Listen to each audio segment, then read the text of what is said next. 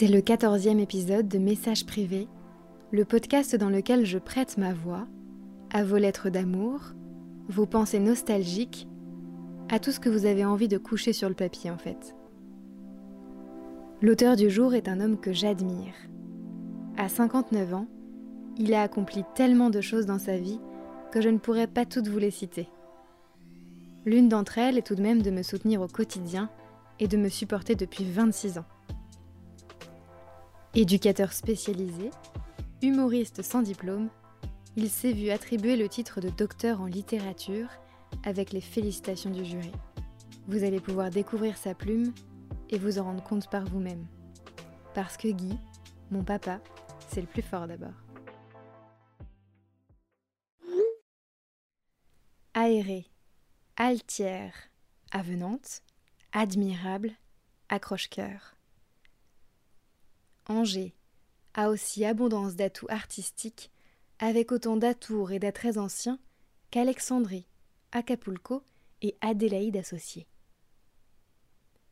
Une phrase avec 20 A était bien le moins que l'on puisse faire en introduction pour célébrer la belle cité angevine. Située idéalement au carrefour des richesses de la Normandie, de l'histoire millénaire de la Bretagne, des jardins du cœur de France et des plages de Vendée, Angers a vu depuis l'Antiquité s'installer et profiter de ses richesses, gaulois, romains, peuples du haut, moyen ou bas Moyen Âge, français des âges modernes et contemporains. Ils ont trouvé en ces lieux les eaux de trois rivières réunies dans la Maine et les flots d'un fleuve royal, la Loire. Le château Sentinelle aux 17 tours, construit sur un piton de schiste pour dominer ce réseau vital, abrite aujourd'hui la plus imposante tapisserie au monde. L'un des premiers et plus anciens hôpitaux de France, vieux de neuf siècles, héberge celle de Jean Lursa, extraordinaire hymne à la paix, à la couleur, à l'homme en notre époque post-nucléaire. Des dizaines de châteaux, abbayes, demeures illustres émaillent sa campagne.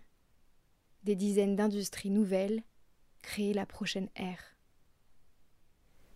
Mélangeau, c'est aussi une terre de culture.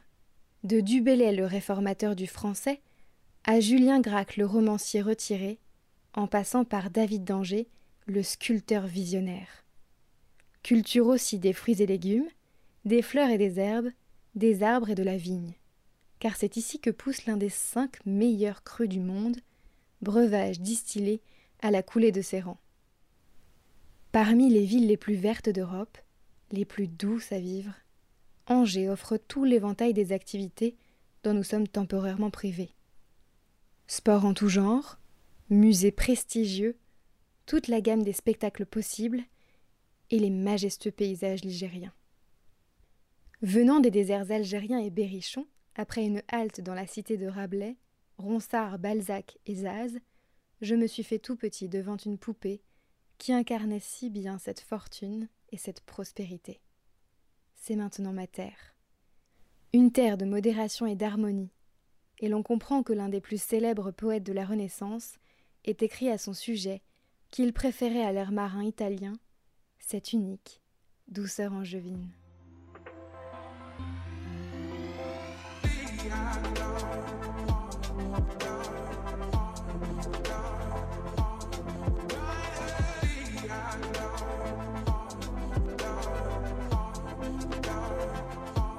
Si vous voulez faire partie des dix prochains épisodes, envoyez-moi vos textes sur Instagram ou par mail à l'adresse yokojournaliste.gmail.com.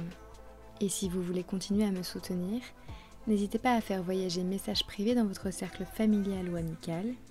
Vous pouvez aussi vous abonner sur Spotify, Deezer ou Apple Podcast. Message privé revient demain.